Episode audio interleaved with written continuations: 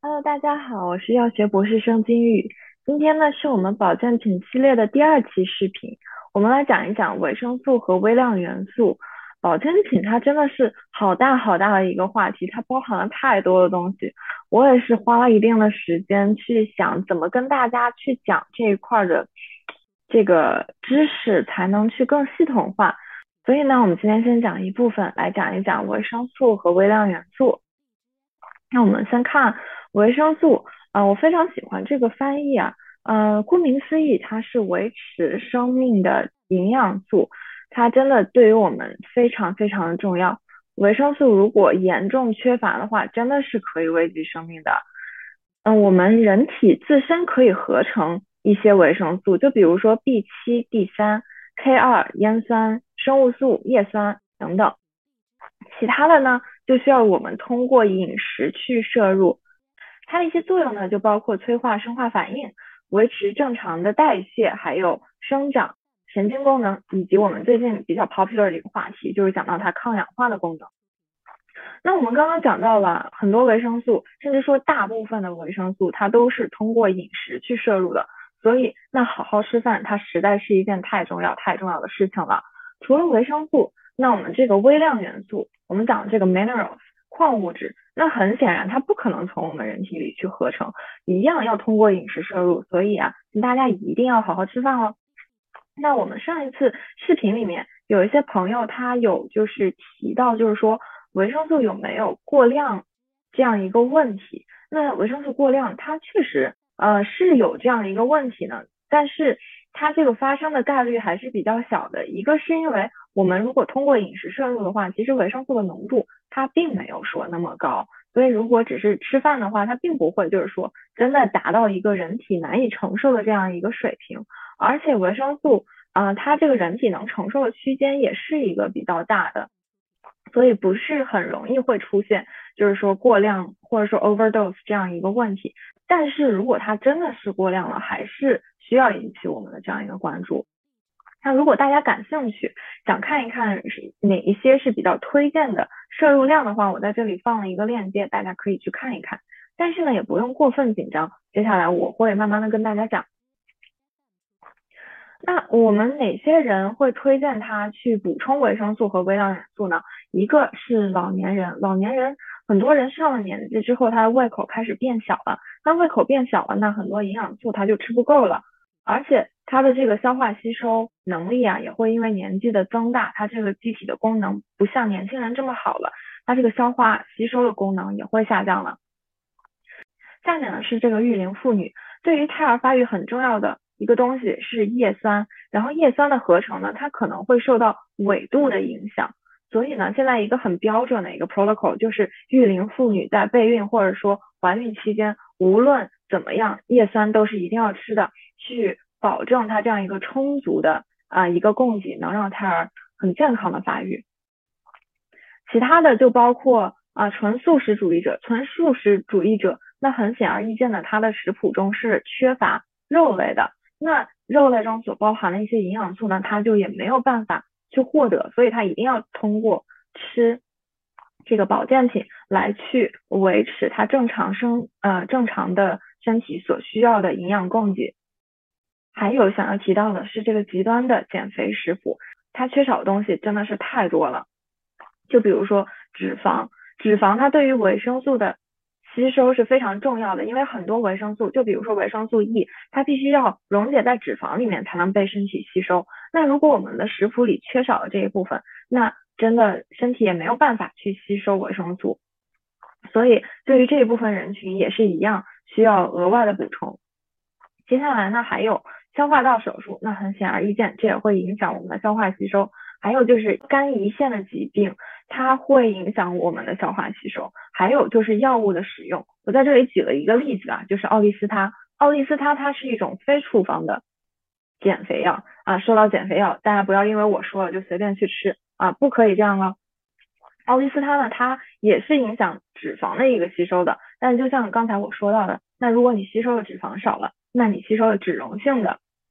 维生素也会减少，所以就有一些药物会，所以呢，我在这里举的这样一个例子，说明有些药物也是会影响维生素的吸收的。那我们如何去选择适合自己的维生素补剂呢？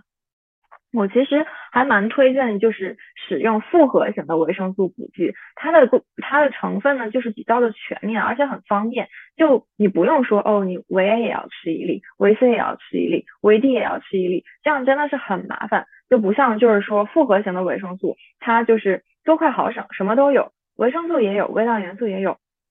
吃起来相当方便，一天吃个一两片就差不多了。呃，除非是说你觉得你在哪一块啊特别的缺，那你可以再额外的，就是说补那一块，那也是没有问题的。然后厂家呢，他也会根据不同人群的需要，去对这个复合的维生素补剂，它做出一定的调整。比如说市面上售卖的给孕期妇女的维生素补剂，它会添加更多的叶酸 DHA 来保证胎儿的一个正常的生长发育，然后也会有生姜来去。缓解孕吐这样一个反应，还有比如说针对于女性的，那我们就会关注于她的骨骼以及乳房健康；男性呢就会更多的关注我前列腺的这样一个健康，然后其中呢也会有更多的硒和维 E。那对于小孩子来说呢，我们知道为小孩子吃药真的是太麻烦的一件事情，所以如果说你天天给他吃药片，那小孩子肯定是不开心的。所以很多厂家呢会把它做成软糖啊，或者说咀嚼片，这样更容易让孩子接受的一些剂型。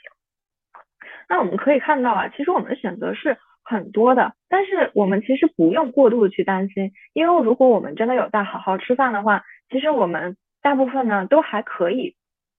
从饮食中去摄取，就算说少了一点点，多了那么一点点。都不会有太大的问题，只要不是说少太多或者多太多，都不会对我们健康产生太大的影响。但是我在这里需要强调一点是，你不能因为你在吃保健品，你觉得就不用好好吃饭了，那不是这样的。健康饮食永远是我们维持健康的身体非常非常非常重要的部分，它绝对不能用保健品去代替。然后我在这里放了一张图啊，就是我自己啊在吃的一个给女性的。啊，一一个复合型的维生素，这里没有打广告的意思啊，只是说让大家看一下这个啊成分表，它有很多的维生素，然后也有好多种这个微量元素。我吃这个呢，就是觉得它比较方便，一天吃一粒就可以了，不用吃太多的品种，比较多快好省。嗯，我们讲到维生素和微量元素，那真的这一个类别真的太大太大太大，包含了太多太多的东西了。如果一个一个跟大家讲呢，大家记不住，我也记不住，所以就挑一些比较常见或者说需要的来跟大家讲一讲吧。啊，我们说到第一个呢，就是铁，铁是最常见的营养素缺乏，但是我们不需要去刻意的去补充，除非你的医生告诉你需要补铁，或者说你做了检测发现这个铁它确实比较少，这个时候医生会给你开处方药去让你去啊补铁。这个在平时我们不需要的时候是不用额外的补的。尽管说铁对血红蛋白它是非常重要的部分，但是如果多了它也一样会不好，所以是不需要我们刻意的去补充的。下面讲的是钙，钙这个实在是太重要了，对于我们的骨骼还有神经健康都很重要。但是呢，它需要和维 D 一起服用，它才可以被很好的去吸收。所以现在有很多补剂，它是维 D 和钙是复合在一起的，吃起来呢比较方便，不用分开两片药一起吃。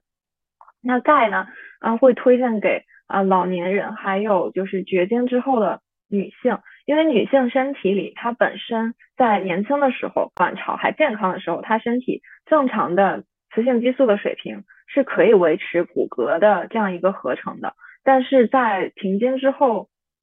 雌性激素它是急剧的下降，在这个时候呢，就需要去补充钙来去维持这个骨骼的健康。然后吃钙钙片呢，它需要注意的一点是，它每次最多我们人体也就只能吸收五百到六百毫克。但比如说你一天你需要补啊一千二或者说一千八，那怎么办？那你就把钙分成两顿或者三顿吃。比如说你这一天要吃两片，那你就不要。一次把两片都给吃了，你就早上吃一片，晚上吃一片，这样对于吸收是最有用的。下面呢，我们来讲一讲镁。镁它是维护我们的心血管健康、骨骼健康，同时呢，它还能提升睡眠质量，也会维护我们的这个神经系统的健康。呃，最后一个想在这里讲的呢是钾，钾是一种非常非常重要的电解质，它对于我们水在身体里的代谢是怎样从肾脏去排出的，它是非常重要的一部分。它同时呢，在我们的心脏的肌肉里面也扮演了非常重要的角色，它也是一个至关至关重要的一个微量元素。如果多了的话，那可能会导致就是啊一些心脏的疾病；那少了的话呢，那一样也不好。所以我们在服用这个钾作为补剂的时候呢，有肾脏疾病和心血管疾病的患者是需要注意的，在服用钾作为补剂的时候，要先咨询你们的医生。那下面来讲一讲这个维生素，第一个，维生素 A 它可能会导致就是光敏感。我们之前啊，我们作为女孩子经常听到一句话叫啊早。C 晚 A 是什么意思呢？就是早上用维生素 C 来护肤，晚上用维生素 A。为什么晚上才用维生素 A 呢？就是因为如果你把它涂到你的皮肤上，然后维生素 A 会导致你皮肤对光变得敏感。那如果你早上涂了，然后你呃出门遇到比较强的这个光照，那你的皮肤会对光变得异常的敏感，它可能就会泛红啊或者起疹子，这样就不好。所以我们要在晚上去使用维生素 A。用到我们的皮肤上。那下面讲一下维 C 啊，维 C 它这个抗氧化是一个我们还蛮 popular 的这样一个话题，它真的是一个非常非常非常重要的维生素。那缺乏它可能会导致坏血病或者一些其他的比较严重的疾病。接下来讲一讲维生素 K，维生素 K 它最需要注意的就是它的药物相互作用和 warfarin。warfarin 它是一个 blood thinner，它是啊一个抗凝剂。我们用它呢来调节呃血液凝固的这样一个时间，尤其是对于心血管疾病的患者来说，很多都是有在吃这个 warfarin 的。然后维生素 K 它会影响 warfarin 的这样一个药效。那 warfarin 作为一个这个抗凝剂啊，一个 blood thinner，它如果用量太大了，那就会导致内出血；那用量小了，它又会导致血栓。所以维生素 K 我们需要它在摄入在一个非常恒定的水平，这样 warfarin 它在血液里的浓度才不会说忽上忽下。然后维生素 K 呢，主要是从这个绿叶蔬菜中来，所以就是如果你在吃 warfarin，那你饮食中蔬菜的比重也是需要恒定的，要不然的话 warfarin 的作用忽上忽下也是蛮危险的一件事情。最后一个呢，想讲一讲的是维生素 D。维生素 D 我们刚才讲到，它对钙质的吸收是至关重要的。但是呢，它在我们的饮食中其实摄取量是偏少的啊。我们会建议大家都适当的去补充一些维生素 D，这个对我们身体都是有好处的。关于维生素和微量元素的话题，我们今天就先讲到这里了。接下来的几期视频呢，我也会再讲一些其他的保健品，比如说像鱼油，像。氨糖这类大家关注比较多的，还有大家觉得非常感兴趣的，也欢迎在视频下方留言。看到之后呢，我也会把它添加到我们后续的视频里来。OK，那今天就说到这里了，希望大家好好吃饭，身体健康，下次再见。